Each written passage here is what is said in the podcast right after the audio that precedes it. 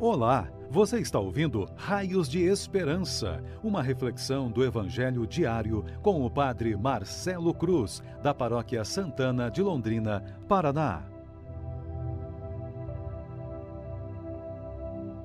Caríssimos irmãos e irmãs, hoje, sexta-feira, vamos ouvir e refletir sobre o Evangelho de Marcos, capítulo 12, versículos de 35 a 37.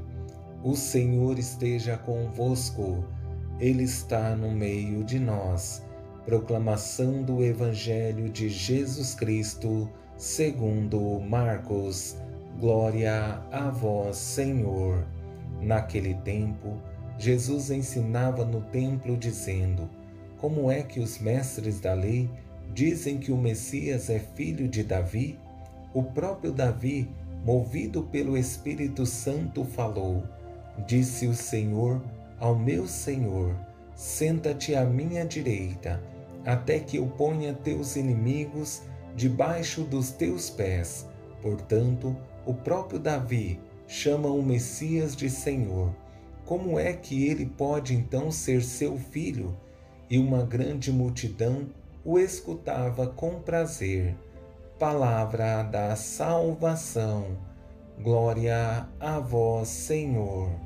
Caríssimos irmãos e irmãs que nos acompanham em nossas redes sociais, no Evangelho que ouvimos, percebemos um momento crítico, porque na discussão realizada acerca dos mestres da lei, não necessariamente sobre a relação do Messias com o rei Davi, mas acerca da contradição presente neles.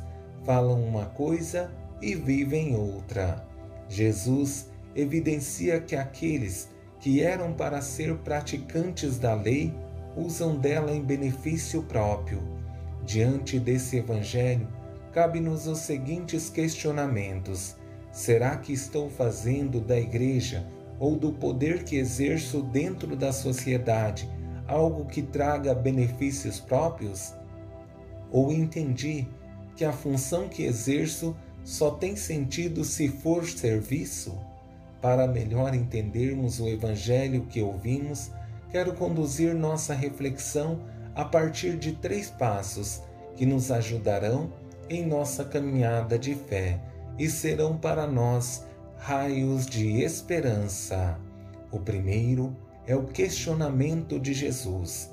No segundo, a citação da fala de Davi presente no Salmo 110, 1. No terceiro, o segundo questionamento de Jesus.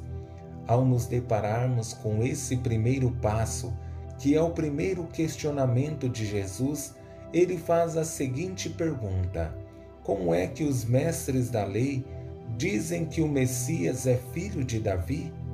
Uma pergunta fundamental, porque revela a contradição presente naqueles que se dizem entendedores da Escritura e usam dela como uma lógica de conveniência. Só tem sentido se for para obter benefício próprio. Dessa forma, podemos dar o segundo passo, que nos ajuda a compreender o primeiro questionamento de Jesus ao citar o próprio rei Davi. Disse o Senhor ao meu Senhor: Senta-te à minha direita, até que eu ponha teus inimigos debaixo dos teus pés. É evidente que ao falar de Davi, Jesus quer deixar claro que esse Messias saiu de Deus, é uma pessoa divina, diferente de Davi, que é criatura alguém escolhido por Deus, mas que tem uma missão que terá um início e um fim.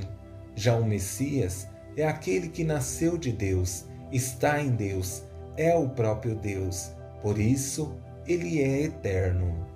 Nesse terceiro passo, em que Jesus faz a segunda pergunta, nos mostra com maior evidência a contradição presente na linguagem dos mestres da lei.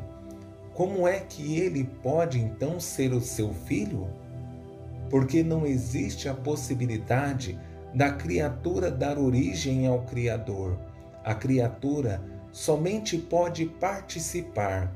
Aqui podemos nos lembrar da anunciação do anjo a Maria em Lucas 1,35, em que o anjo diz: O Espírito Santo virá sobre ti, e o poder do Altíssimo vai te cobrir com sua sombra. Por isso, o santo que vai nascer será chamado Filho de Deus. Nessa citação, podemos perceber que a ação foi divina e a criatura participou com o seu sim, como podemos perceber no versículo 38, em que Maria diz: Eu sou a serva do Senhor, faça-se em mim segundo a tua palavra, para entendermos que o protagonismo sempre vai ser divino. O humano participa com a sua abertura à vontade de Deus. É evidente que a contradição presente nos mestres da lei é por usarem da palavra de Deus em benefício próprio e não entenderem que devemos ser como Maria, abertos à graça divina. Sendo assim, que sejamos dóceis e abertos à graça de Deus, para que Ele possa continuar agindo e transformando nossas vidas para que possamos sempre dar testemunho do seu amor. Louvado seja nosso Senhor Jesus Cristo, para sempre seja louvado. O Senhor esteja convosco, Ele está no meio de nós. Abençoe-vos, Deus Todo-Poderoso, Pai, Filho e Espírito Santo. Amém.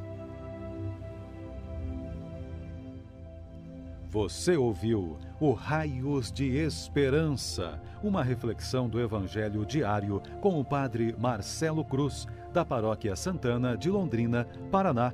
Se esta mensagem lhe fez bem hoje, compartilhe com seus amigos.